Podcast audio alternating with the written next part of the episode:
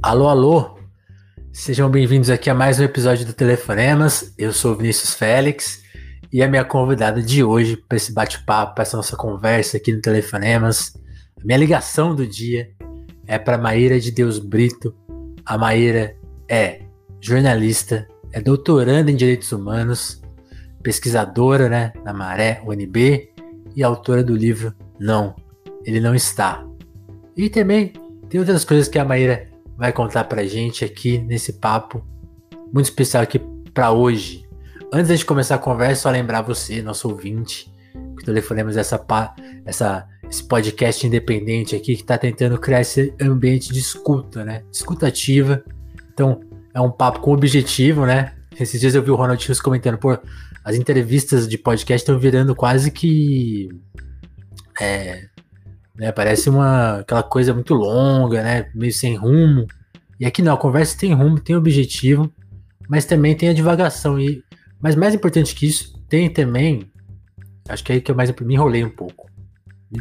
Mas eu vou, vou acertar agora.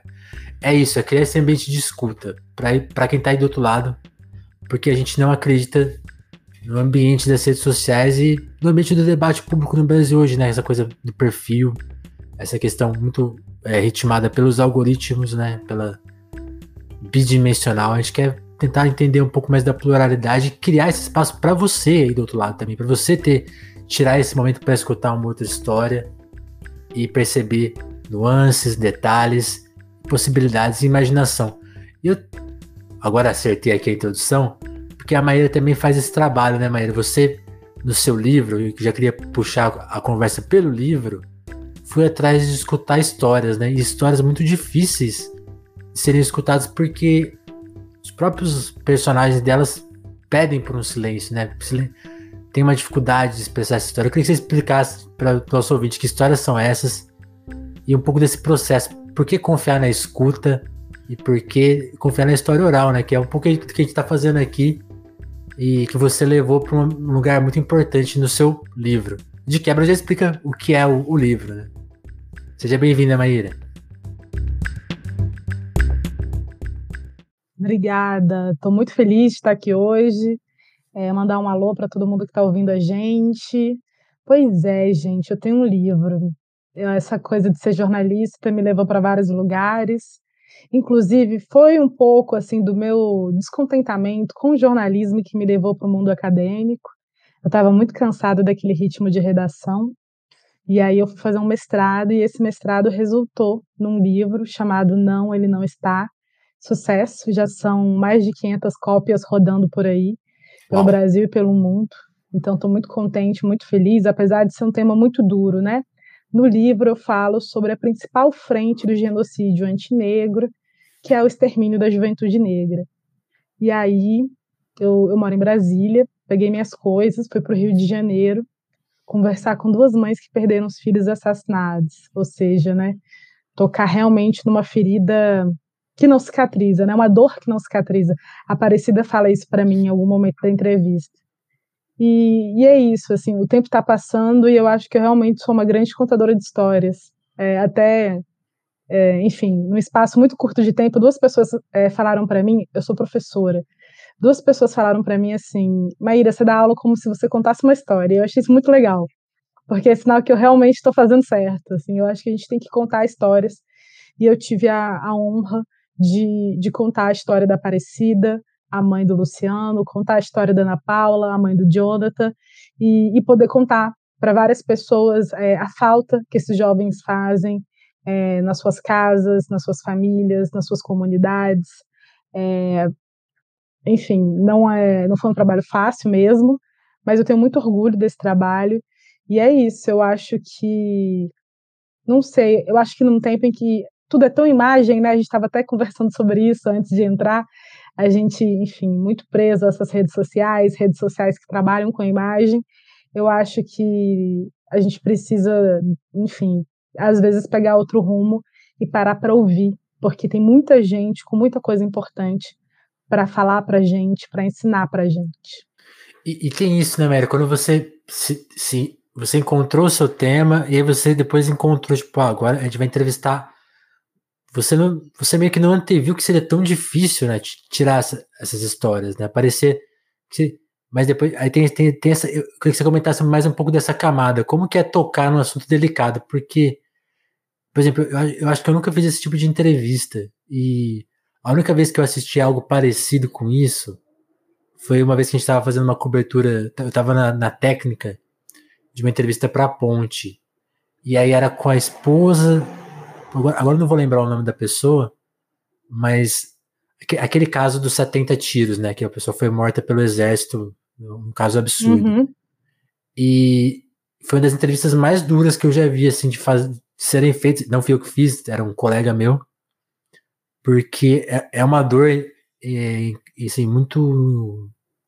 Assim, é uma coisa abstrata para quem não, não, não, tem, não teve a experiência, né? A pessoa não consegue traduzir em palavras. Como que foi esse, esse movimento e, e quando você acha que conseguiu obter essas histórias, com, essa sua capacidade não só de contar, mas também de obter? Como que é esse processo de obtenção da história, assim?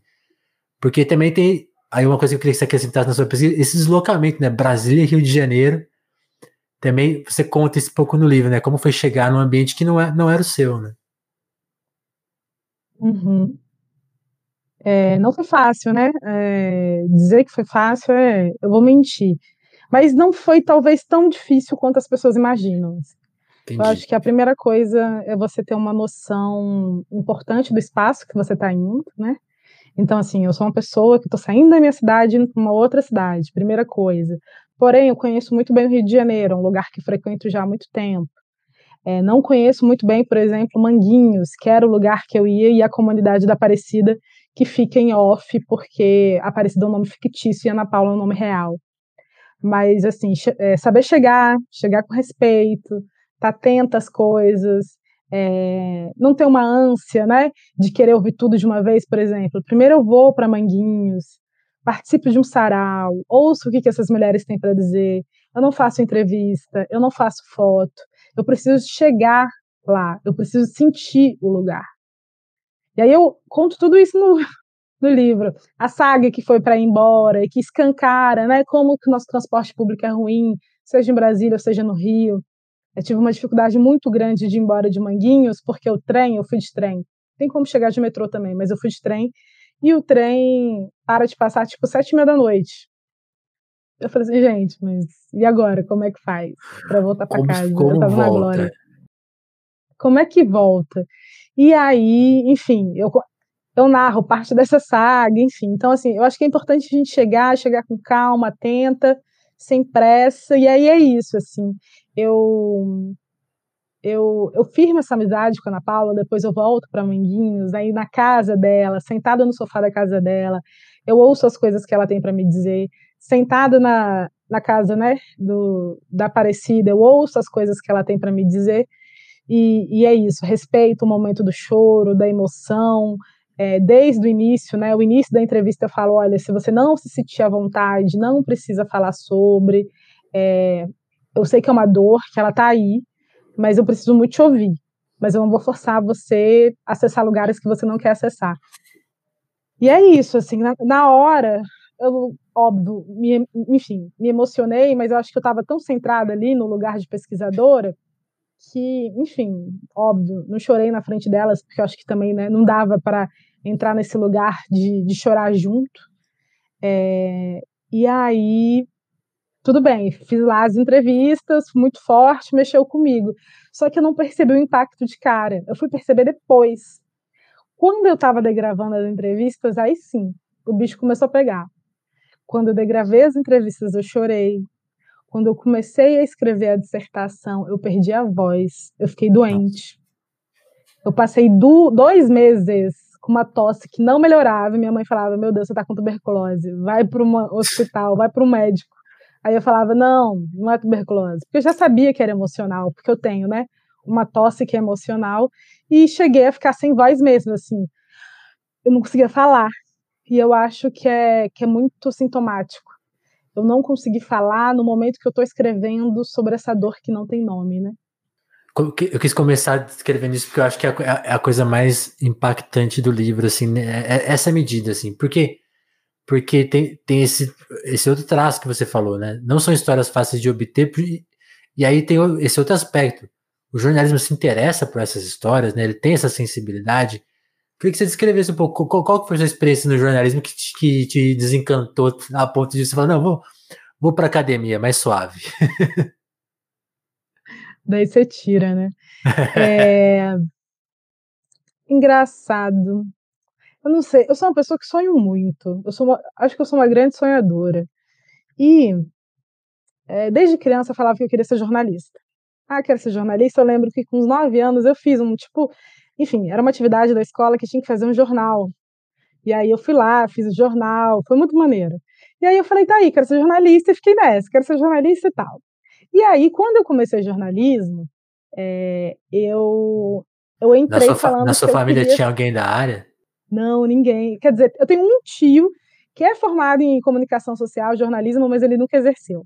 Certo. Ele, enfim, virou funcionário público, que aqui em Brasília é a terra do funcionário público, né? Então, é, ele foi para outro rumo. Ele, na verdade, ele foi ganhar dinheiro, porque, assim, convenhamos que como jornalista tá difícil. E aí, eu, eu fui fazer jornalismo e eu entrei falando assim, eu quero ser jornalista do Correio Brasiliense de Cultura. Eu entrei no curso falando que eu queria isso. Que massa. E eu me tornei jornalista de cultura do Correio Brasiliense, que é o maior jornal de Brasília. E então, assim, é, eu realizei esse sonho, foi incrível, porque lá eu tive várias experiências, eu tive a chance de falar sobre coisas lindas.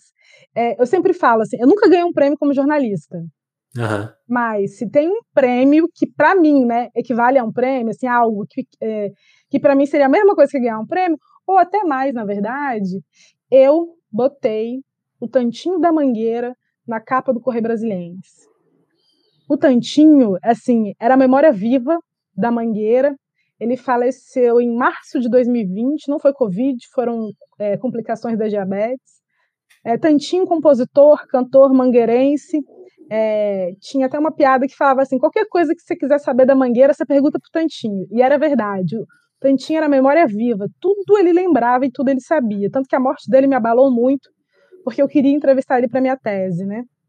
Que daqui a pouco a gente fala sobre ela. Vamos Mas chegar aí, nela. vamos chegar nela daqui a pouco. Só que aí, o que, que, acontece? É isso, eu tive a chance de fazer perfis de pessoas incríveis. Eu gosto muito de perfil, eu gosto muito de fazer perfil desde sempre. Então, assim, fiz perfil de é, Alcione, Beth Carvalho, é, Dels Carvalho, Dona Ivone Lara, Tantinho da Mangueira. Então, assim, durante muito tempo eu fui feliz. E aí, depois de um tempo, eu comecei a cansar, porque é isso também, né? Você começa a trabalhar demais, ganhar pouco. Eu sempre fiz muita coisa. E aí, mudei, fui para Metrópolis. Lá no Metrópolis, eu fazia algumas coisas interessantes, mas, assim, eu não conseguia fazer tudo o que eu queria fazer.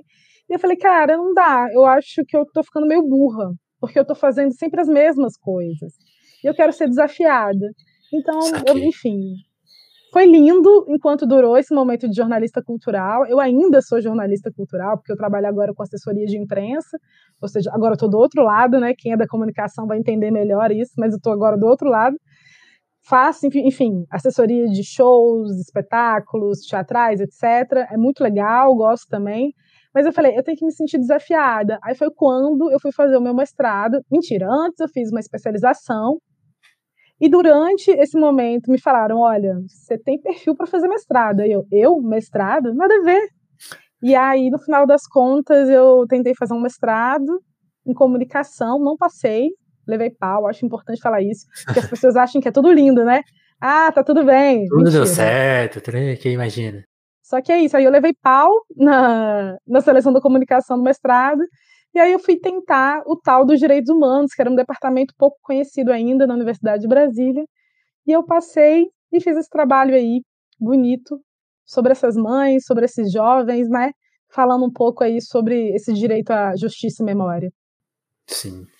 O, o livro saiu em 18, né? Então, você, você pegou o mestrado em que ano? É, eu acho que é 2015, 2016, 2017.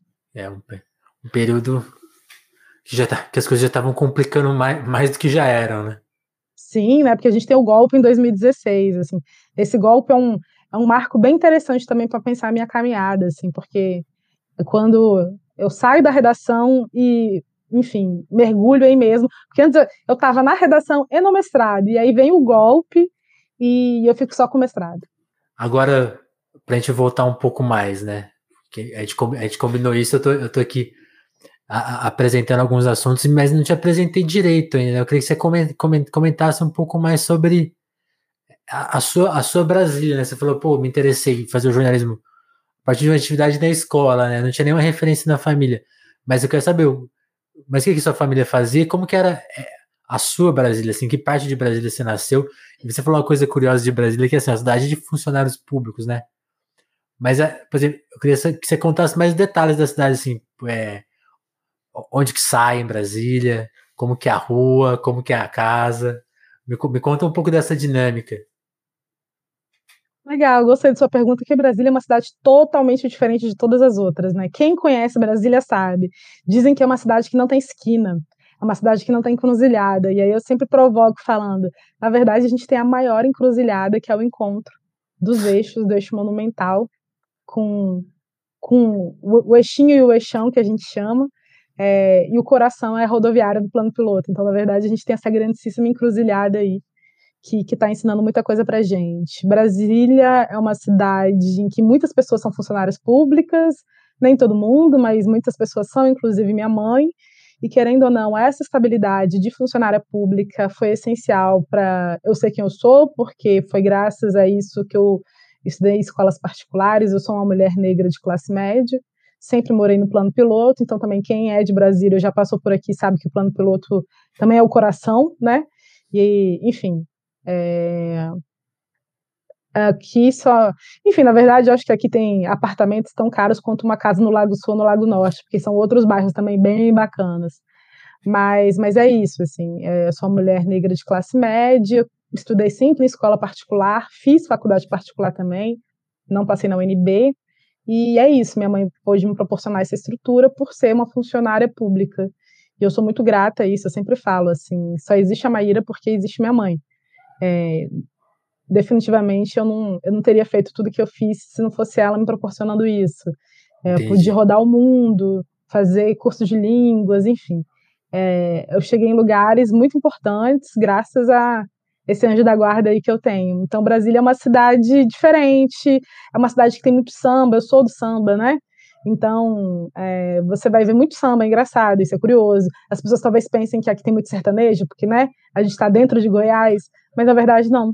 A cena do samba e do choro, tanto que a gente tem a escola do choro, é, que, enfim, é uma das principais escolas, é, que fica no Clube do Choro, e a gente também tem a escola de música, que já formou músicos incríveis que estão fazendo sucesso no mundo todo. Olha só. Brasília é muito conhecida pelo, pelo rock, né, também. Então eu acho que fica. fica eu, eu te fiz essa pergunta justamente por isso. Assim, eu acho que é uma cidade que todo mundo, por ser a capital do Brasil, né, todo mundo imagina alguma coisa dela. Não necessariamente é a verdade, né? É, verdade. E, mas, mas também é uma cidade muito jovem, né? A sua mãe já, já nasceu em Brasília ou ela, ela veio de outro canto do Brasil, por exemplo? É, minha mãe, ela nasceu em Minas Gerais, em Araxá, mas ela veio bebê, tipo, ela chegou com nove meses, assim. Ela Caramba. chegou antes de Brasília ser, ser inaugurada oficialmente. Mas real, realmente, assim, Brasília é uma cidade super nova, já tem, assim, gerações de brasilienses é, filhos, netos, às vezes até bisnetos, enfim, dependendo do ritmo da família. Se a pessoa mas... é um pouco mais apressada, já, já deu para fazer uma. já deu, já deu demais, ixi. O povo às vezes é rápido, mas é, a gente já tem uma, né, uma carinha nossa, uns hábitos nossos, a gente fica tentando buscar umas tradições, sei lá, ah, comida, né? Qual que é a comida típica de Brasília? A gente brinca, cara, comer um pastel na rodoviária com caldo de cana. Assim. Tem nada mais brasiliense do que pastel com caldo de cana. Então a gente vai inventando umas coisas aí que na verdade é isso, né? Na verdade, todas as tradições são invenções. Exato, né? Essa é uma coisa que as pessoas talvez não percebam, né? Quando elas estão muito inseridas no lugar delas, elas, elas acham que aquilo é, que, a cultura não, é um, uma criação, é uma coisa dada, né? Da, quase da natureza. Não, sempre foi assim. Pô, imagina. Aí você pega uma cidade jovem como o Brasil, você está vendo ao, ao vivo a coisa ser criada. Então, realmente não tem nada, não tem uma base, né? Não tem um. E, e aí, Maíra, quando você faz a, a escolha, queria você contar eu te falei que ia te perguntar dessas duas coisas, né? Você fez escola particular, queria que você falasse um pouco do, do ambiente escolar, assim, foi, foram experiências tranquilas, foram experiências complicadas? Qual, qual foi a sua experiência na escola e de, e de quebra na faculdade, né, também? A, a, gente compartilha a frustração, né, de não ter conseguido passar na universidade pública, a gente tem que fazer faculdade particular. A, a história de eu não entrar na UNB é muito boa e eu vou contar. Ah, por favor. É, eu, enfim, gente, a minha adolescência foi uma adolescência meio doida, eu era meio uma jovem meio rebelde, rebelde? digamos assim. Eu, é, eu fui uma criança muito tranquila, mas eu fui uma adolescente que deu uma dorzinha de cabeça para minha ah. mãe, assim. Agora eu quero saber, não, pera aí, vamos segurar essa, essa aí, conta mais. Por que, da onde, da onde veio essa rebeldia? Rebelde em que sentido? Assim, eu, enfim, saía demais, sabe? gostava da night. E assim, jovem, gente, jovem, jovem, tipo, Entendi. não dava, sabe? Esse tipo de coisa, assim. Depois eu fui envelhecendo, ficando careta. Porque é isso, quando você começa muito cedo, você aposenta cedo. Sim. Aí. Já vi de tudo. Eu... E aí, eu, fiz um ano cursinho e não passava de jeito nenhum no UNB. Minha mãe, ó, o negócio é o seguinte: vou parar de pagar, pagar cursinho para vestibular para você. Se você quiser daqui em diante ficar tentando o UNB, você que arranja um emprego para pagar esse cursinho, porque eu não vou pagar mais. Aí eu, oh! mas essa é bem minha mãe. Aí ela Aí ela falou algo que é muito duro, mas assim, era a porrada que eu precisava e que depois eu entendi. Ela falou assim: você não vai passar na UNB. Aí eu olhei Nossa. assim, como assim? Você não vai passar na UNB porque você não quer fazer o UNB. Você quer estar na UNB e são duas coisas totalmente diferentes. E eu falei assim, e ela estava certa mais uma vez. Porque é isso, eu queria dar uma UNB para passar, para ficar com meus amigos, para farrear. O UNB para estudar, para fazer o UNB, entendeu? E é isso. E para mim foi muito importante ter feito uma Dito faculdade. e feito. Lá porque... Hã? Dito e feito, né? Ela, ela, fe... ela sabia exatamente o que estava acontecendo. Conhece a filha dela, né? E aí ela. Eu fiz faculdade particular, ah, foi bom porque eu ganhei uma noção de responsabilidade muito grande. Porque, assim, querendo ou não, fica um pouquinho da culpa, né? Tipo, poxa, minha mãe tá eh, gastando essa grana e podia estar tá fazendo qualquer outra coisa com esse dinheiro se tivesse passado na pública. E em Brasília só tem um UNB por enquanto, né? Agora que eles querem fazer a Universidade do Distrito Federal, que seria uma lógica estadual, né? Saquei. Mas enfim, veremos. Quem sabe não me torno professora de lá, né? Tomara. Tomara. Daí é, eu fiz particular, e eu acho que pelo fato de, né, de ficar vendo aquele dinheiro indo embora todo mês, eu acabou que eu ganhei um, né, ganhei um senso de responsabilidade muito grande é, arranjei estágio logo, que foi bom também para minha trajetória, fiz muitos contatos, enfim. E, e a faculdade foi um momento, eu acho que assim, foi de muita virada, né? Enfim, porque também você vai amadurecendo. É, eu era uma boa aluna, muito boa aluna. Assim, é, quem pegar meu histórico aí por um acaso na vida vai ver que as minhas notas eram boas. Até hoje eu lembro, assim, eu só era ruim, não, né? Não é surpresa em jornalismo econômico, óbvio, detestava jornalismo econômico coitado do professor Vivaldo, acho que foi o Vivaldo que me deu essa aula. E é, jornalismo político, que eu acho que era também ele que dava. Tipo assim, nossa, assim, não era minha praia, nunca foi minha praia, então eu sofria, eu sofria bastante, assim. Então foram minhas notas mais mais ruinzinhas, mas foi um ambiente legal em que eu aprendi muito, fiz muita troca. É, eu acho que eu fui começando a, a desenhar essa pessoa que eu sou hoje, sabe? Só que na escola, a escola tem dois momentos, assim eu, eu acho que eu começo como uma boa aluna e com o tempo vou largando um pouco disso de ser boa aluna, por vários motivos, assim. É... Primeiro porque a escola, a gente tem que lembrar que esse modelo de escola não funciona, né, gente? Convenhamos, é um saco. Parece uma cadeia, né? Parece um... uma prisão. É um, é um lugar de prisão física e, e criativa, né? Acho que a gente fica muito, muito preso ao livro, não tem muito espaço para criatividade. Claro que hoje a gente tem escolas que estimulam mais isso, mas assim, são pouquíssimas escolas e são super caras, sabe? Não é para todo mundo. Então, querendo ou não, eu acho que eu vi um pouco da minha criatividade sendo talhada por causa disso, por causa dessa lógica de tem que consumir o que está no livro didático, e eu sou muito crítica em relação a isso, eu não sou da pedagogia, mas hoje, sendo professora, tudo bem, de graduação, mas eu percebo isso, assim, como que esses meninos se acostumam muito fácil, né? a ficar pensando dentro da caixa. E eu fico provocando, gente, vamos pensar outras coisas. Eu sugiro filme, podcast, é, espetáculo, tipo tudo, para ver se eles conseguem sair um pouquinho da, da caixinha que eles inventaram. E além né, desse sistema muito careta de educação, óbvio, sem dúvida, a gente também tem o racismo que está aí. E, e, enfim, óbvio que eu sofri racismo em vários momentos ao longo da minha trajetória, e esse racismo também pegou, então esse interesse de ir para a escola, querendo ou não, diminuiu, ainda mais que eu sempre tive muita dificuldade em exatas, né? É, eu sou muito ruim em números, assim. eu erro contas assim, das mais simples, mas é porque eu também sou muito distraída, mas eu mas eu não tenho dúvida que o racismo ajudou bastante assim esse processo de dificuldade, sabe? É, com certas disciplinas, aí você, por exemplo, minhas notas eram incríveis, história e geografia muito ruins, em matemática e física, então assim, para mim era difícil isso. Mas é isso, a gente sobrevive, estamos aqui, tá tudo certo.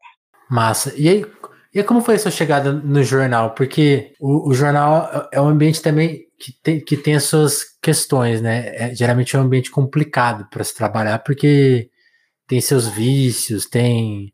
Como você falou, pô, na, na, sua família ninguém é da área. É, é uma área muito familiar, né? Tipo assim, amigos, amigos dos amigos. Como que foi a sua entrada e, esta, e estabelecer? Porque uma coisa que eu gostei do, do que você falou, você estava num jornal em Brasília tratando de, de, uma, de cultura, né, de samba, por exemplo, você falou de vários sambistas que são do Rio. Você, você meio que olhou para o Brasil e olhou para uma coisa que, assim, o jornalismo cultural costuma maltratar um pouco alguns gêneros, o samba é um deles, né? Você parece que fez o serviço de resgate aí, de, de cuidado que estava descuidado.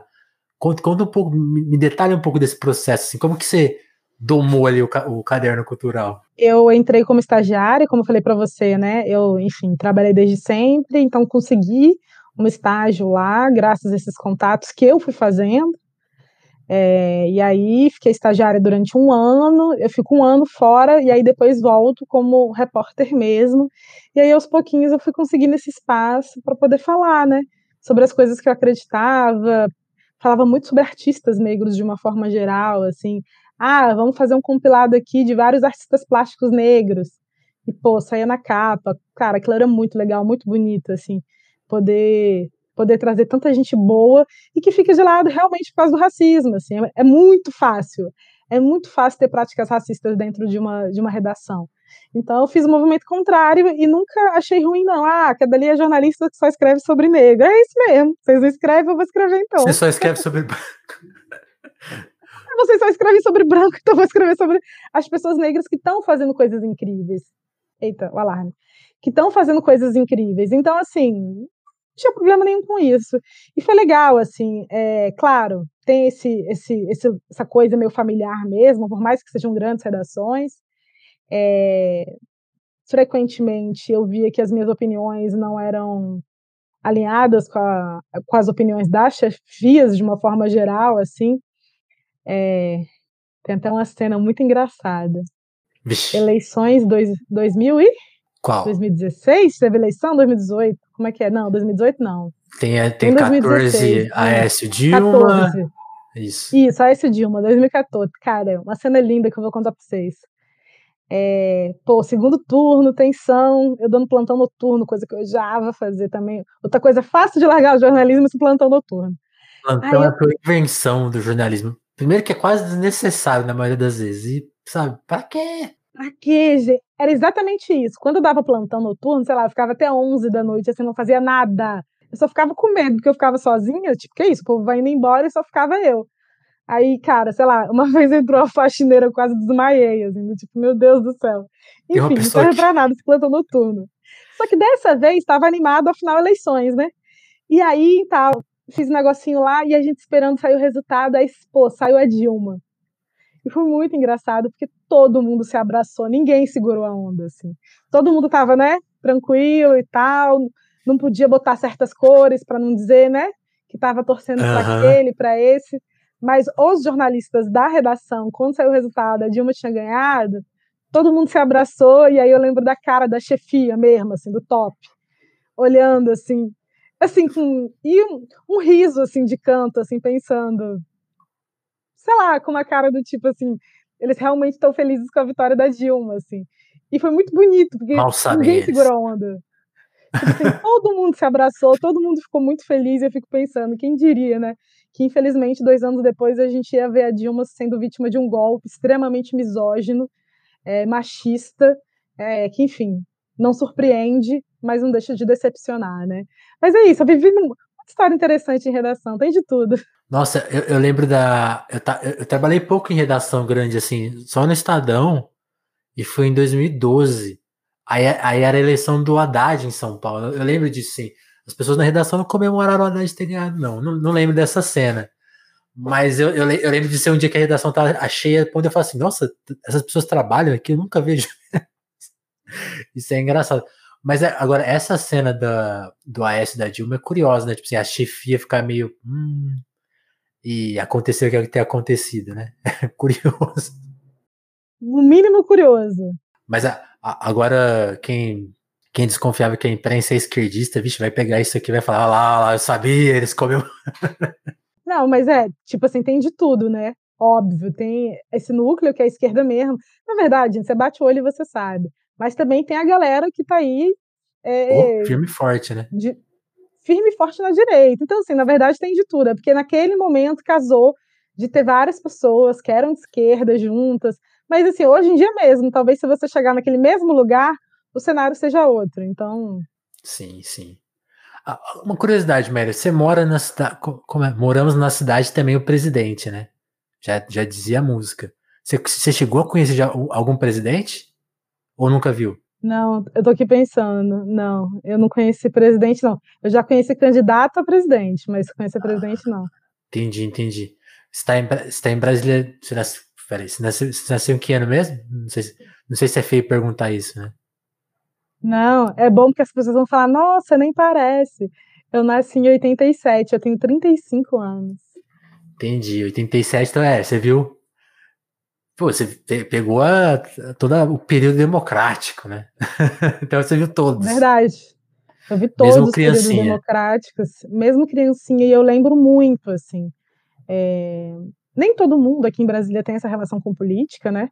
Apesar hum. da gente estar tá na capital, enfim, tem pessoas que conseguem viver a vida inteira sem ter visto nenhum político, sem conhecer ninguém, normal. Mas, enfim, eu conheci algumas pessoas, né, ligadas a partido, conheci e conheço, porque querendo ou não, o lugar que eu estou hoje também acaba me faz conhecer muita gente assim. E eu vi, e eu vi como que as coisas mudaram com o tempo em Brasília. Eu estava até dando esses dias esse exemplo em sala de aula, que para mim é muito nítido a força de transformação da chegada do real.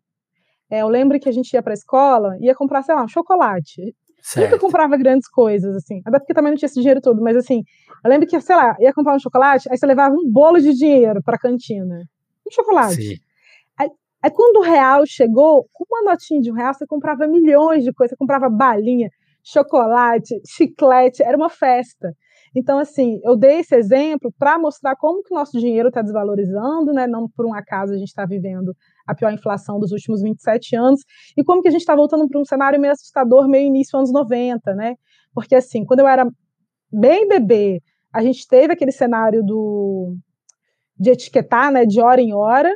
Aí Sim. eu falo, assim, hoje não acontece de hora em hora, mas acontece de semana em semana.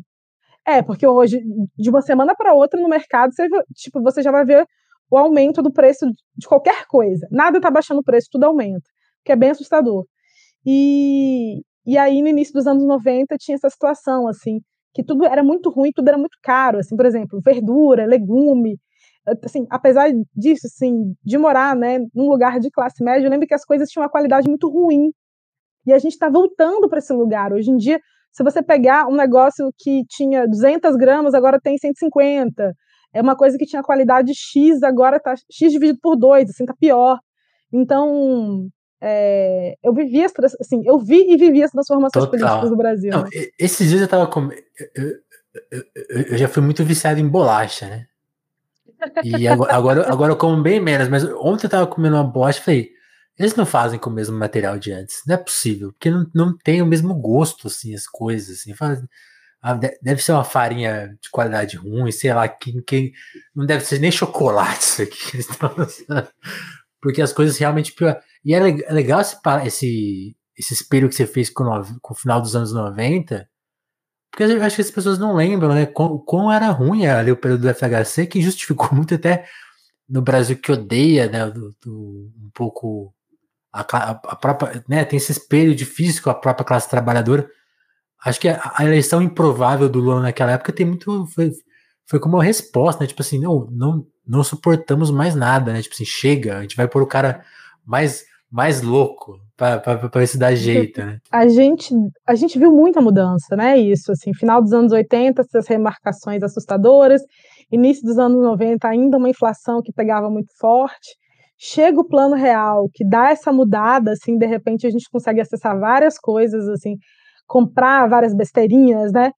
Enfim, no mercado, fazer certas viagens, né? Eu lembro que de repente muitas pessoas conseguiram viajar para o exterior, e aí chega o Lula, e, cara, podem falar o que quiser, enfim, e pode criticar também, porque pode criticar mesmo, assim, não são governos que estão isentos de crítica, mas eu sempre brinco, gente. Tem no governo críticas. Lula, no governo Lula eu viajava para Paris. Agora eu mal tô chegando na Bahia. Então, assim, só para dizer que, com o tempo, é, assim, essa soma de transformações, né, é, fez com que pessoas que não acessavam antes certos lugares estavam acessando, assim. É, é isso, de repente eu, eu podia viajar para a Europa, eu podia ir para vários países da Europa passar um mês. É, eu podia comprar coisas eletrônicas mais baratas que demorariam muito tempo para chegar aqui, entre outras coisas, assim. E esses jovens, né, eles não viveram isso, eles não viram essa transformação, eles ganharam tudo de mão beijada. E eles ainda não entenderam como que a gente pode chegar no fundo do poço mesmo, porque a gente já viu coisas horríveis. E olha que assim, é meu lugar de mulher de classe média. Eu não passei fome, eu não sei o que é fome, mas eu sei que não importa o dia, a hora que eu sair da minha casa, eu vou encontrar pelo menos cinco pessoas pedindo dinheiro, de idades Sim. diversas. Então, assim, não tá tudo bem, tá muito ruim, e essa juventude precisa se ligar, porque senão a gente vai voltar para aquele cenário de remarcação de hora em hora, e a gente não quer isso, não. Que aquilo ali era muito ruim, o país era muito difícil ali tudo. Chega. Só votar certinho, hein, gente, por favor. É... Só votar certo, hein, gente. né, não quero. Não quero falar nada. Né, não precisa falar mais nada que isso. E, Maíra, pensando um pouco. Queria que você falasse um pouco disso aí que você mencionou, de viagem. Você falou que passou um período fora do, do, do Brasil. Chegou a você saiu para estudar, trabalhar? O que, que foi? Ou foi só para curtir mesmo? Foi só para curtir. eu, eu tive a sorte. Eu nunca consegui fazer um intercâmbio por vários motivos. É, antes era uma coisa realmente muito cara, assim, inacessível para minha família bancar. No mestrado não tive a menor condição. E no doutorado, acabou que, enfim, meu doutorado agora versa sobre temas tão é um tema que é tão a cara do Brasil que não faria muito sentido eu sair daqui. E é isso. Com essa inflação do jeito que está, e também com a Covid, né, chegada da Covid, eu confesso que eu não me sinto muito à vontade em sair da minha casa para passar certos perrengues, não. É isso também. A gente vai chegando numa idade que a gente paga para não ter que sair de casa, a gente paga para não ter que passar raiva. E aí eu tô nessa. Então, Entendi. claro, é, quem, quem sabe, né, ano que vem, com as coisas melhorando, novo governo, eu consiga, eu consiga me organizar para fazer um pós-doc fora. Eu tenho essa vontade, sim. Não é, não é falta de vontade, não. Mas eu acho que a, a conjuntura não está ajudando. Mas é isso, eu tive a sorte de conhecer muitos lugares, eu já rodei muito, assim.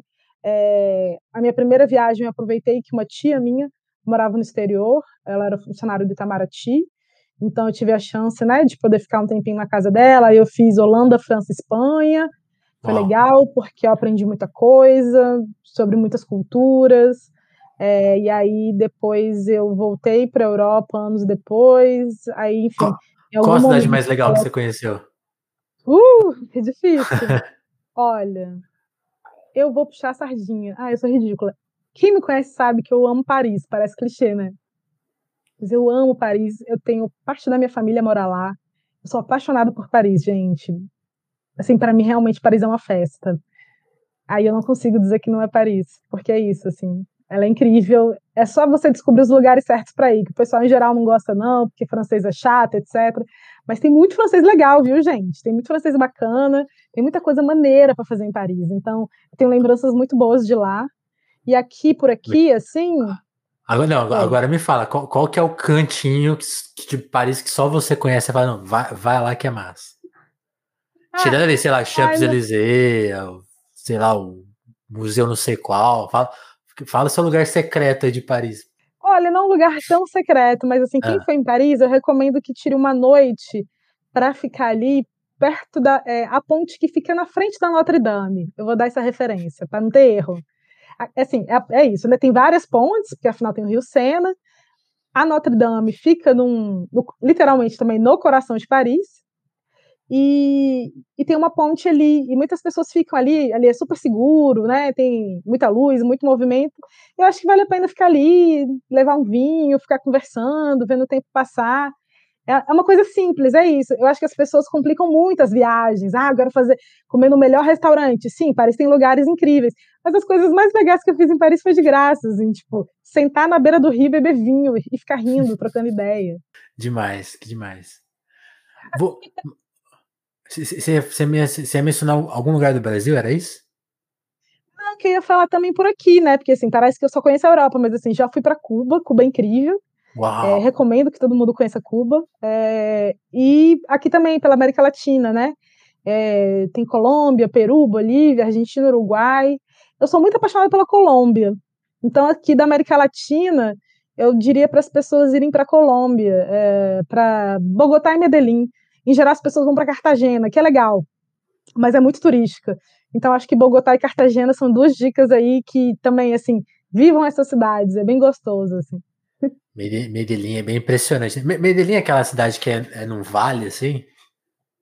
Isso, aí tem vários prédios de tijolinho vermelho. Nossa, é, é impressionante mesmo. Pô, eu, eu não conheço nada, eu preciso ir, hein? Fiquei, fiquei Vamos baixar o dólar aí para ajudar a gente, pessoal, por favor. Isso, por, por favor. Assim, agora, gente, bateu uma vontade agora. Eu queria muito em Cuba, assim. Eu, só, eu vejo só em filme, eu fico, nossa, preciso lá ver uma coisa ao vivo, né? Que massa. Em, em Cuba, o que, que, que você viu de legal? Cara, Cuba, a história de Cuba também é muito maneira. Eu faço parte de um grupo chamado Afoxé Algumpá. É, Afoxé são grupos em que tocam toques na rua. Então, assim, existem Sim. músicas que a gente pode tocar fora do terreiro, e aí a gente foi para a Fochel, né? A gente, com a Fochel Gumpá, foi para Cuba, a gente tocou em Santiago de Cuba, conheci Havana, mas conheci muito Santiago, a gente ficou vários dias lá para tocar lá. Eu não toco nada, tá, gente? Só para constar. É, eu estava ali eh, como, enfim, produção, e, e foi ótimo, assim, foi uma experiência incrível.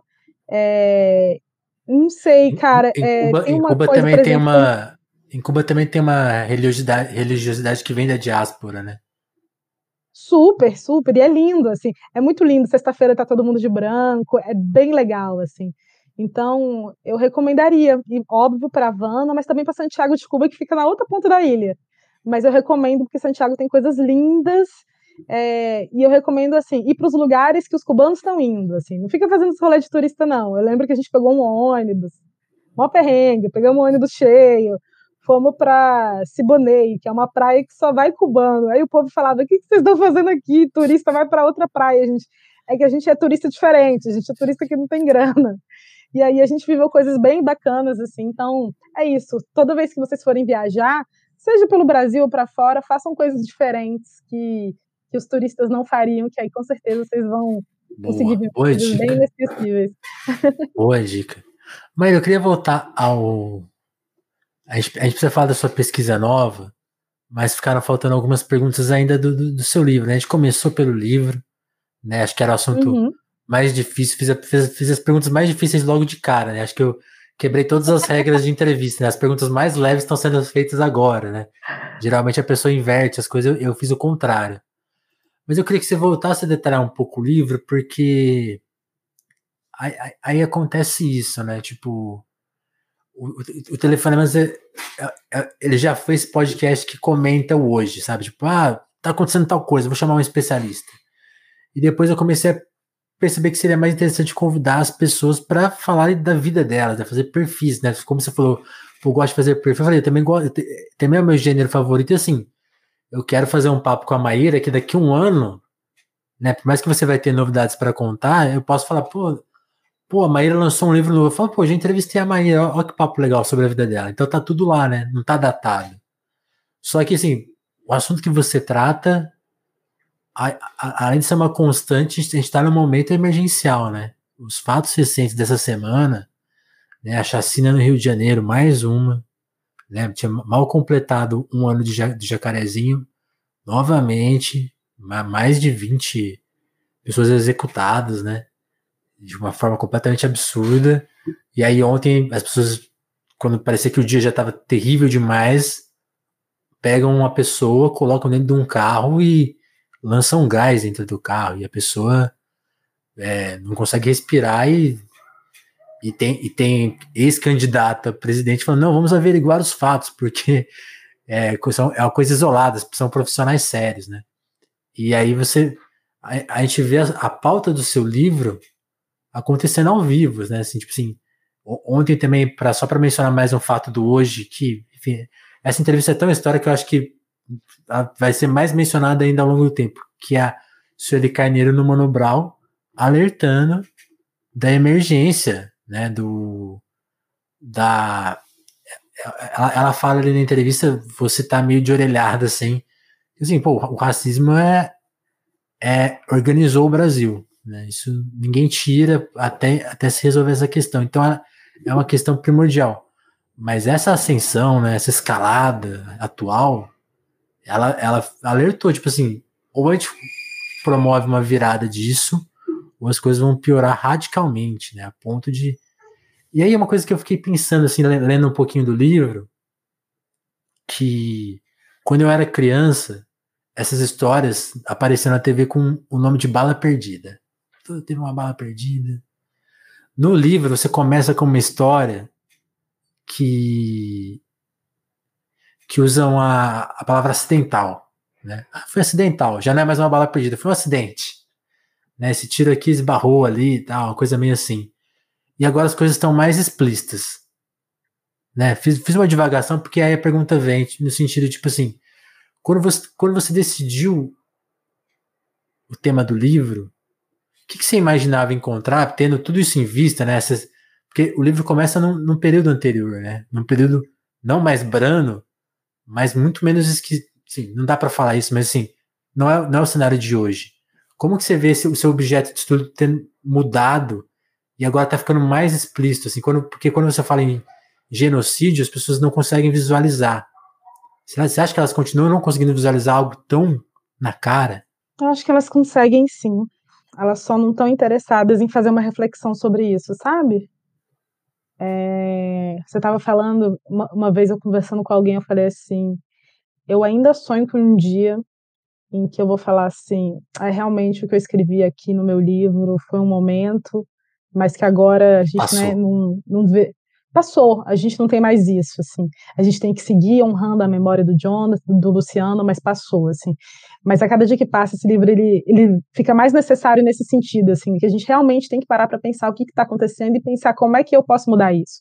Muitas pessoas me perguntam isso, né? Como é que eu, é, eu posso, posso fazer para mudar? E assim, hoje, 2022, eu vou dizer, gente, votem nas pessoas certas, né? Óbvio que eventualmente a gente pode se decepcionar com alguns candidatos ou candidatas, isso daí faz parte do jogo.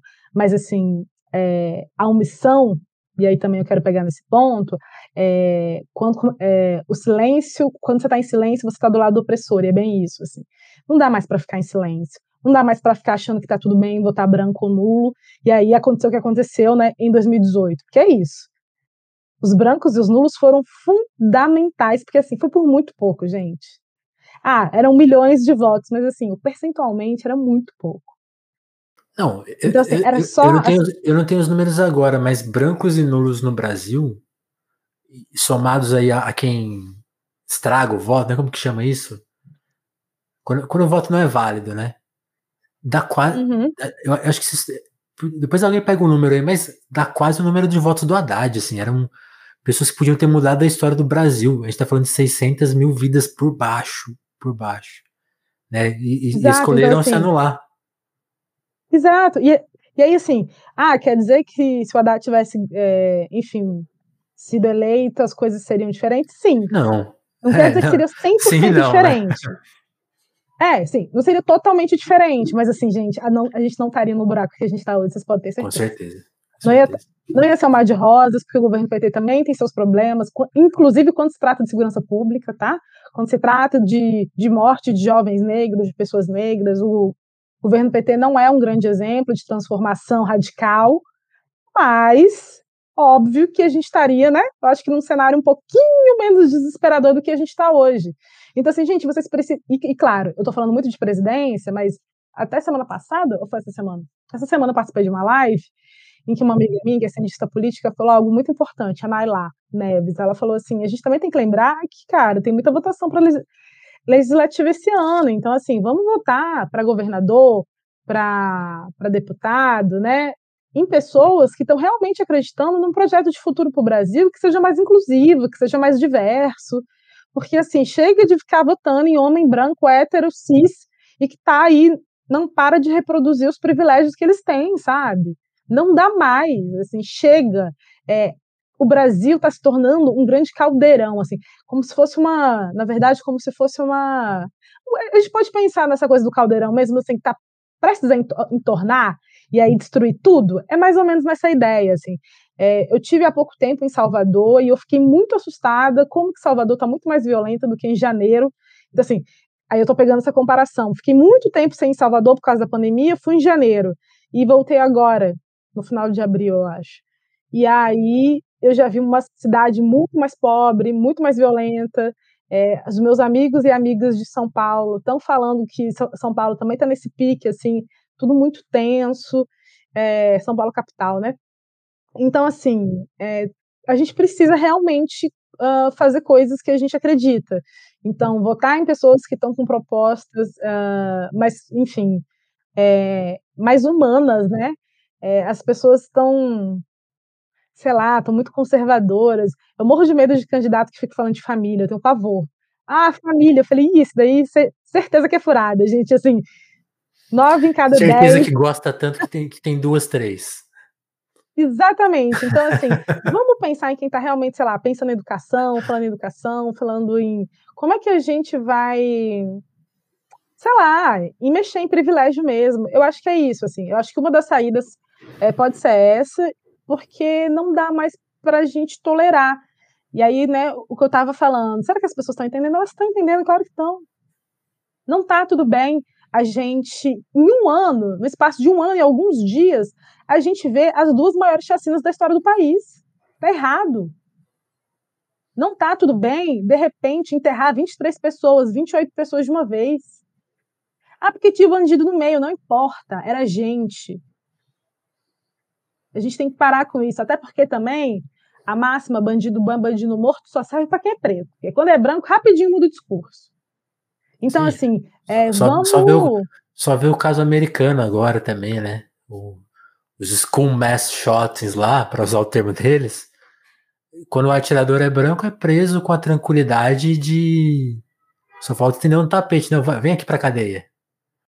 Não, e, e, é isso, né? Jovem, atirador, estudante, nunca é lido como um terrorista. Então, assim, chega, sabe, de gente que está reproduzindo esse racismo escancarado, LGBTfobia escancarada. A cada dia que passa, ainda bem, a gente está aumentando a quantidade de pessoas trans é, também no mundo da política. É muito importante é, a gente sair dessas caixas, né, das caixas binárias. O, o mundo é outro. Então, eu quero muito que a gente consiga assim pensar um novo país e é isso, assim, é, pode soar utópico, mas eu acredito sim em dias melhores, porque se eu não acreditar em dias melhores, eu posso aqui jogar a toalha de agora. E eu não quero jogar a toalha de agora, assim, eu quero que a gente tenha. E aí, falando um pouco sobre a questão, né, da juventude negra, eu sempre falo isso, assim, que quando mata um jovem, você não está matando só um jovem, né? Você está destruindo uma família, você está destruindo toda uma comunidade, você está destruindo uma noção de futuro não só para aquelas pessoas ali, mas para um coletivo de verdade. Eu fico pensando, por exemplo, na Ágata, que foi morta aos oito anos de idade, quando estava chegando na comunidade que ela vivia no Rio de Janeiro. Eu fiz um artigo sobre ela. E a Ágata, o que me chamou a atenção é que no enterro o avô falou assim: é, a arma da minha neta era tipo o lápis e o caderno. Ele fala uma coisa desse tipo.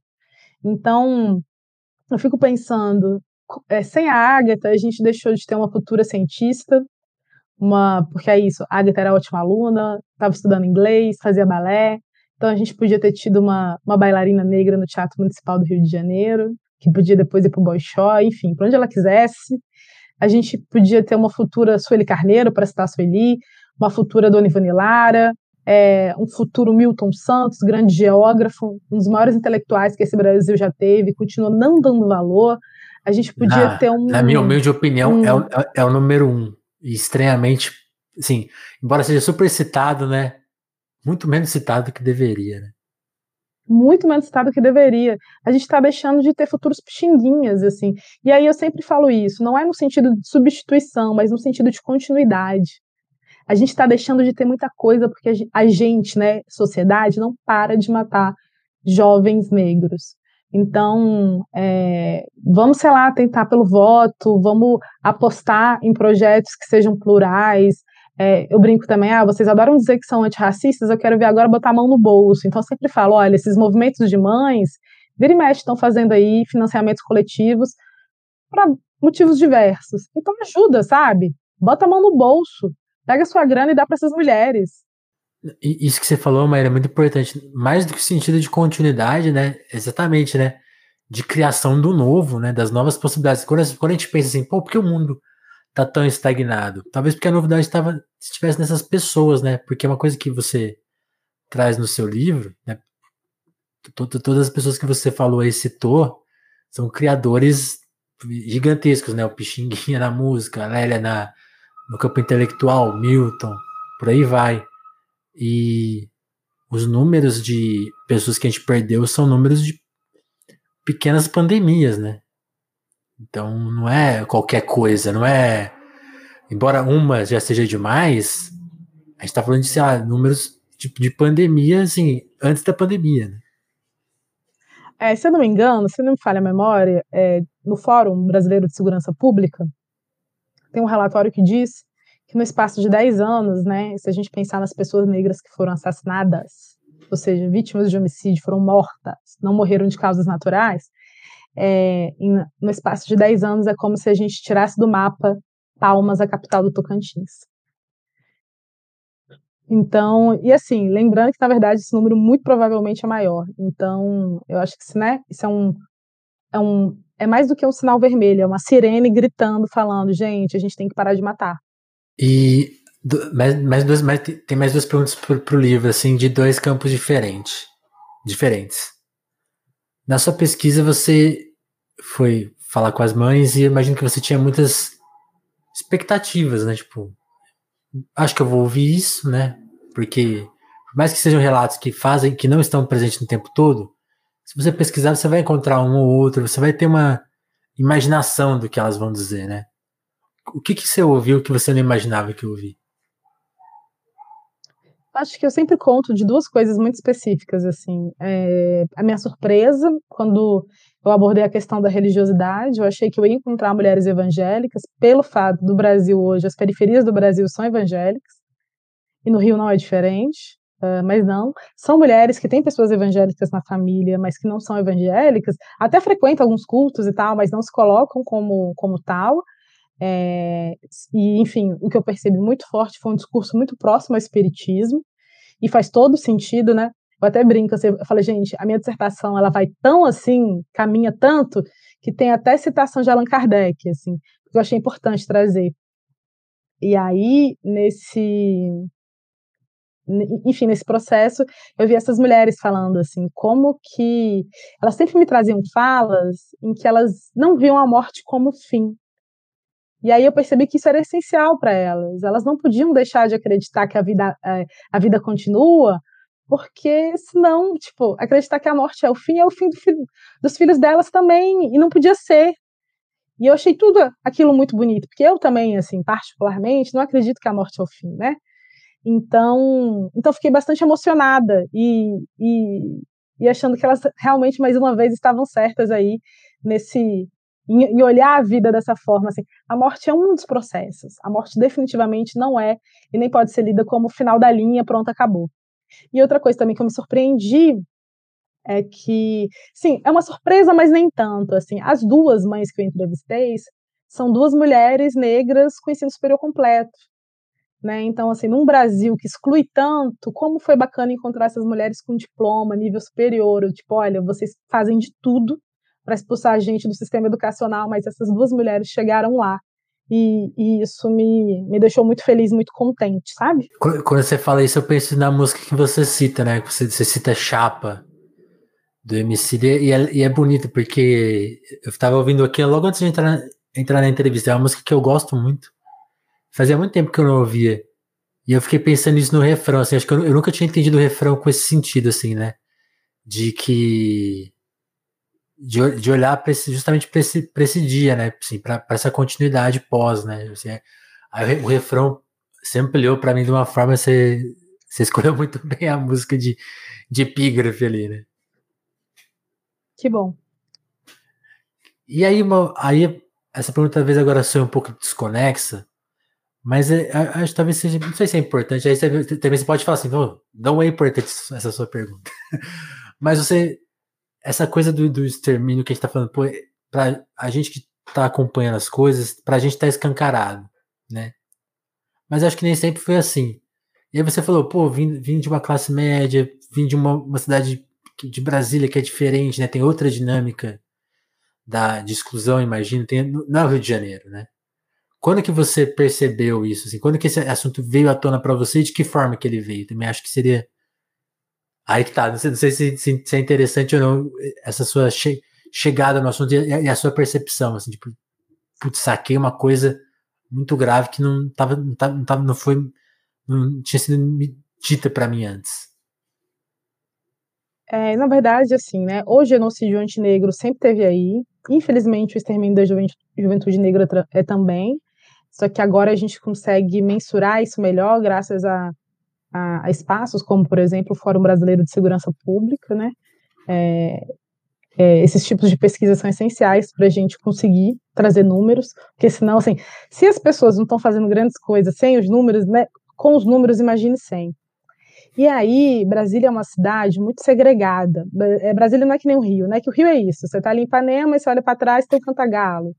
É, você está ali no Leme, aí tem, enfim, o acho que ele é Morro da Mangueira, enfim. É, é Chapéu Mangueira, né? E aí, é, em Brasília não. Em Brasília você tem o centro de Brasília, você tem os bairros ali, que são os melhores bairros, enquanto mais distante do centro, mais difícil tudo fica, né? Transporte, é, saneamento, etc, etc. Então, assim, apesar de eu viver num mundo de classe média, isso não me fez ser tão distante dessa realidade, né? Que é uma realidade, infelizmente, tão comum para pessoas negras no Brasil, porque a pobreza no Brasil tem cor. Uh, tem a morte é, do Carlos Eduardo, acho que é Carlos Eduardo, um garoto de 10 anos, morreu em 2015, é, na porta de casa. E a morte do. Que é o do tal Carlos tiro Eduardo, acidental, né? Mais um tiro acidental, né? Impressionante. E ele morre na porta de casa, assim, ele tinha 10 anos. E aí, eu lembro que eu estava me arrumando para ir trabalhar na redação. E aí aquilo me pegou de um jeito, assim, que pela primeira vez eu falei assim, cara, o Carlos tinha 10 anos. Sei lá com quantos anos eu estava na época. Mas eu falei assim, é, acho que eu estava com 28. Eu falei assim, o Carlos podia ser meu filho. E aí eu fiquei pensando sobre a importância de falar sobre isso. Uh, eu também tenho um motivo pessoal. Eu tenho um primo que, que morreu, que está aí nessa estatística de jovens negros assassinados no Brasil. Então eu falei, não, está na hora da gente falar sobre isso. E aí depois que veio essa questão de falar com as mães, assim, o tema veio primeiro, o extermínio da juventude negra, e depois veio essa falar disso a partir das mães. E foi uma decisão muito acertada é, eu sigo a amiga da Aparecida, sigo a amiga da Ana Paula. Tem umas duas semanas que a Aparecida veio aqui para Brasília com outras mães, mães de Osasco. A Ana Paula faz parte do Mães de Manguinhos. É, mães de Maio, enfim, várias mães, não só que perderam filhos assassinados, mas também mães que, enfim, de jovens que estiveram em algum momento no sistema socioeducativo, né? É, vieram para Brasília para uma audiência e eu acompanhei essas mulheres e é isso, assim, essas mulheres não param de me ensinar. Eu ouvi coisas muito importantes e, e eu penso, assim, é, é muito triste que eu tenha conhecido essas mulheres né, nesse contexto de tanta dor. Mas ainda bem que eu tive a chance de conhecer essas mulheres, porque definitivamente foi graças a mulheres como Ana Paula, por exemplo, como Débora, né, do, do movimento Mães de Maio, assim, que eu consigo olhar para o mundo, para o Brasil, é, com outro olho, sabe? Com outro olhar, assim, com uma outra perspectiva. E é isso, assim, elas também estão me ensinando a, a, não desistir, né? Eu tava falando de futuro, de esperança, etc. Falei, cara, elas viveram essa dor que não tem nome, é, essa, esse pesadelo horrível que perdeu um filho, e ainda assim elas não desistiram. Então, quem sou eu para desistir das coisas, né? Então, bora, bora realmente apostar no Brasil melhor, porque não dá para parar. Elas não pararam, eu também não vou parar. Excelente. E aí, Maria, tem esse ponto que a gente prometeu falar. Precisamos falar sobre. Esse, esse dia eu tava ouvindo o Gabriel Divan, ele falou assim que é, deviam inverter, né? Que mestre é muito mais legal que doutor, né? Mas você está fazendo seu doutorado e né, acho que uma coisa que eu fiquei imaginando, se se no, no, nessa sua primeira pesquisa é um campo que as pessoas silenciam tamanha dor, o seu próximo objeto de, de pesquisa são de vozes silenciadas, né? E aí, que é, o, é uma pesquisa sobre candomblé, samba e mulheres, né? Então, é, é, um, é uma parte da, sei lá, da história da música brasileira que, de novo, é aquilo, aquilo que a gente falou, o seu trabalho no jornalismo cultural, contar a história do jeito correto, né? Me conta sobre essa pesquisa e já me, sim, né? Eu sei que está no processo aí, né? Então, mas acho que já, já imagino que já dê para a gente falar de, de, algumas descobertas, de alguns achados seus, de percepções novas que você vai trazer pelo pro tema. Tô certo? Tem muita novidade, não vou contar elas, porque é segredo. Vão ter que assistir a defesa final. Eu tentei. Mas eu acho importante falar é, sobre como que eu tô feliz de estar falando sobre isso. É, quem me conhece sabe também que não é uma grande surpresa falar de samba. Na minha graduação, eu falei de samba.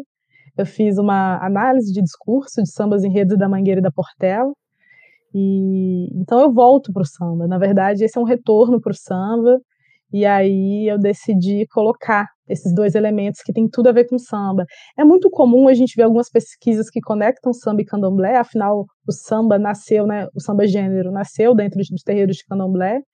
É, é muito natural a gente ver, é, sim, natural mais ou menos, é, ver algumas pesquisas sobre, são poucas na verdade, assim, mas existe pesquisa que conversa mulher com candomblé, é, mulher com samba, né? É, mas são poucas, assim, não são muitas, deveria ser mais, porque tem tudo a ver. Então, na verdade, o que eu quero mostrar é que não dá para falar de samba e de candomblé sem falar de, né? A gente tem que botar as mulheres aí no jogo. É, o, o candomblé é uma religião totalmente de fundamento feminino, né? É, quando a gente fala de candomblé, a gente tem que falar de útero, e, enfim, dar uma conversa boa. E ao longo do tempo, as mulheres foram apagadas do samba, né? O, o samba que a gente conhece hoje, que a gente chama né, de samba urbano, os pesquisadores vão entender melhor o que eu estou dizendo, foi esse samba que nasceu no Rio de Janeiro. E quem eram as pessoas que faziam esse samba acontecer? Mulheres. A gente tem a figura clássica da tia Ciata, mas não apenas tia Ciata, a gente teve tia Persiliana, tia Sadata, tia Carmen, que elas eram grandes gestoras culturais, elas abriam suas casas, e aí era aquilo, né? Na frente, Xinguinha fala muito isso. Na frente rolava o choro, que se a polícia passasse, o choro tudo bem, porque o choro era né, aceito, mas lá no fundo rolava o samba, e, e foi em espaços como esse que, enfim, Xinguinha, João da Baiana, Donga, Senhor, é, Inventaram. Enfim, fizeram seus nomes e aí, inclusive, o primeiro samba gravado, né, que dizem, diz a história, que é pelo telefone, é, hoje tem uma grande polêmica que diz que, na verdade, esse samba não é do Donga. Na verdade, o, Donga foi espertíssimo, pegou um samba de criação coletiva que foi feito na casa da tia Ciata. Inclusive, teria participação da mesma nessa, nesse samba Sim. aí, e correu lá na Biblioteca Nacional e registrou o samba numa época em que isso era muito comum, assim. O senhor dizia, né, é, samba é que nem passarinho, quem pegar leva. Então, não tinha essa coisa muito do direito autoral que tem hoje, não. Então, tem, eu acho que. Tem até, tem até uma música do Chico Buarque, né? Que ele, uma música até recente dele que ficam dois sambistas, assim, tipo, que ele recria essa cena, tipo, o cara dá uma melodia, a outra fica de olho, ó, vou pegar, hein? Tinha essa, tinha essa competição, né? Exato. Então, acho legal e importante a gente lembrar e falar dessas mulheres. Assim, Mônica Veloso fez uma pesquisa interessante sobre as mulheres no samba, Jurema Werneck é um nome essencial, é, mas é isso, a gente tem poucas pessoas pensando as mulheres no samba, assim. Então, tá na hora de, de falar um pouco mais sobre isso e fazer essa conexão, né? É, o que, que esse tripé formado por mulheres samba e candomblé tem para dizer pra gente? Então, vem uma tese aí bacana. Agora eu vou fazer um. Vou fazer que nem eu. Vou pegar, vou pegar uma, uma pergunta emprestada de outra pessoa, né? Não, não é uma hum. música, é uma pergunta. Mas o, o Mano Brown sempre pergunta para quem, pra quem gosta de samba qual que é o samba da vida dele, né? Ah. Ou dela. Então vou mandar essa pergunta para você. Qual que é o, o, samba da sua vida? Gente, que pergunta difícil. É muito. Ah. Tinha que pegar, essa pergunta é maravilhosa. Essa pergunta é maravilhosa. Olha. Ai, que difícil. Vamos fazer assim. Você, você, você mais mais aberto. Fala, fala três, vai. Até porque aí é mais música pra gente Pronto. ouvir. Arrasou. Então tá, três, três eu consigo, ó. E assim, é uma opinião que pode mudar, tá? Daqui um mês eu posso ter mudado de opinião. Lógico. Mas hoje, inclusive hoje, eu tava ouvindo um samba que, putz, eu falei assim, cara, isso é a cara da minha infância. Eu, quem me conhece sabe que eu sou apaixonada por Jorge Aragão.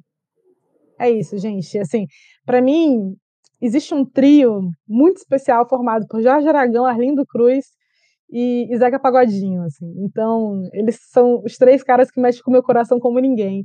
E eu sou muito fã do Jorge. E quando eu era criança, eu via muito minha mãe ouvir Jorge Aragão, e tem uma música chamada Ontem. É um samba triste. o Jorge gosta de cantar esses sambas tristes. Então, Ontem, a música ah, chamada Ontem, do Jorge Aragão. É, tem um, um, um samba que está, enfim, por conta da tese, está muito presente agora, que é um samba clássico da União da Ilha, é, de 85, eu acho, que é, é esse, né? É o famoso. Peguei o Ita pro Norte? Não. É, é hoje. Olha que engraçado. Um samba chamado ontem e outro é hoje. É hoje.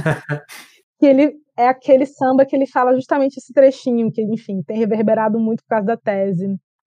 É, levei meu samba para mãe de santo rezar contra o mal olhado, carrega o meu patuá. Então, assim, é um samba que tá agora, tá mil por cento todo dia, que tem tudo a ver com o que eu tô escrevendo, né? Pra gente pensar a força dessas mulheres, né? Levar meu samba pra mãe de santo rezar. A importância de ter a bênção dessas mulheres quando fosse fazer qualquer coisa, até mesmo um samba, até mesmo uma música. Sim. Então, acho que esse, esse samba também é legal. Eu gostei dessa escolha. Ontem é hoje, e aí. É não me diga que a próxima música chama amanhã, né? Que aí. não. Só que aí o terceiro samba eu podia pegar de uma mulher, né? Seria isso. Tem, seria tem um samba justo. de uma mulher. Tem um samba de Dona Ivone Lara que também, assim, ai, é de machucar o coração. É, eu acho que o nome do samba é Alvorada, é Alvorecer. Esse samba também, assim, é para machucar o coração, assim. É um samba lindo, triste, mas é isso. Alvorecer de Dona Ivone Lara. Alvorecer, deixa eu ver aqui. É, já, já peguei um trecho que realmente é, ó. É, para machucar. É para machucar o coração. Então, gosto muito, assim. É isso, assim. É quando ela fala desse canto aflito na madrugada, eu fico, putz. Eu acho que é isso. Às vezes a gente tem umas angústias que só a madrugada é aquela, sabe.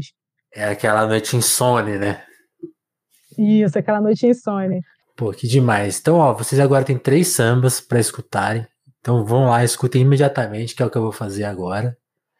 E.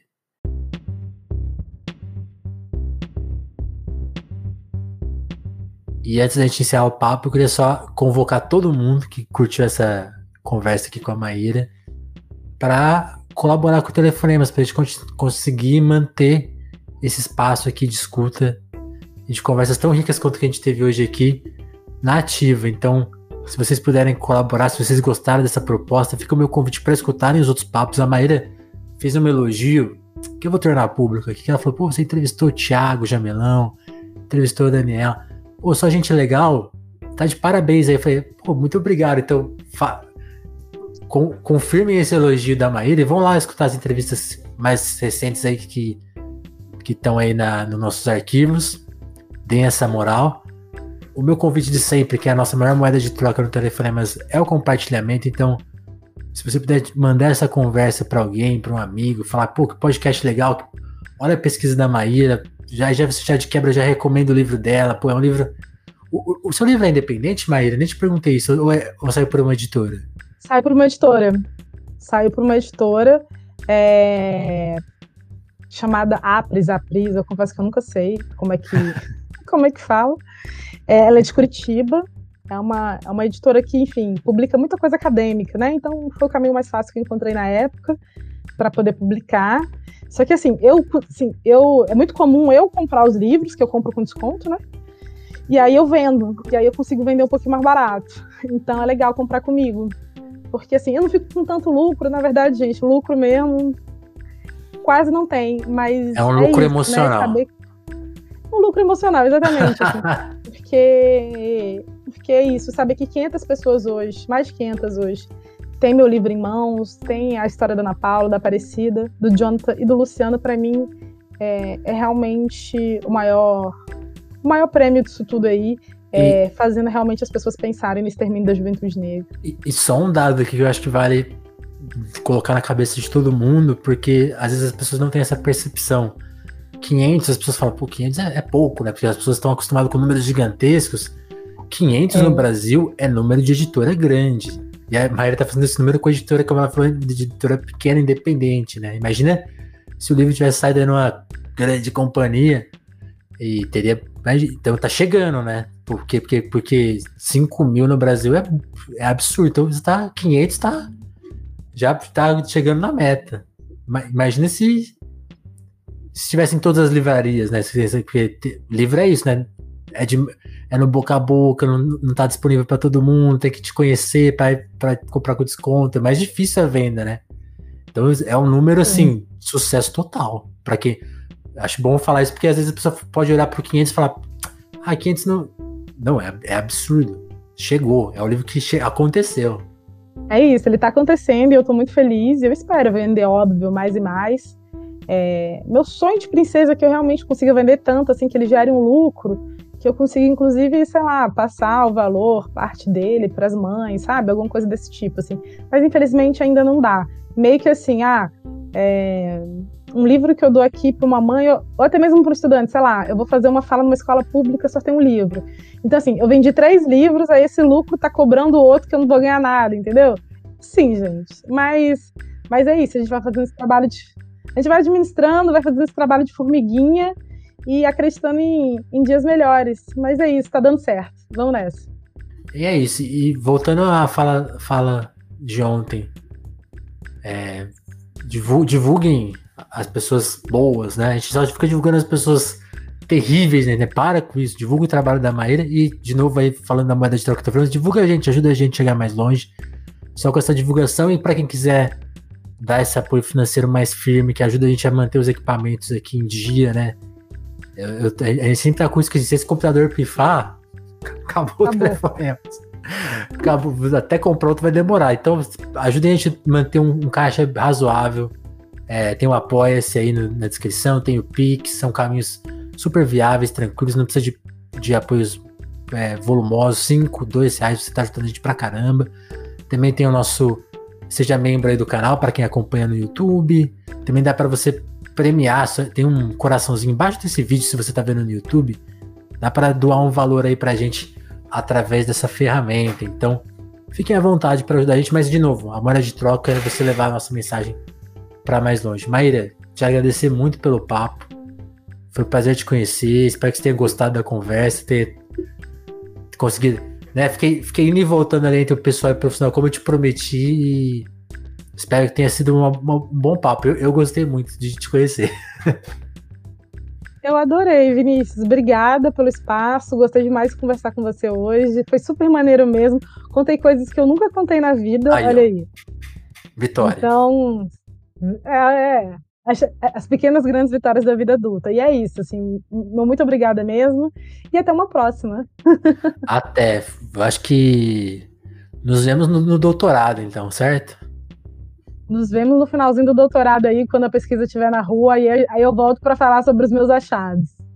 Só, só para eu anotar na agenda, tem previsão?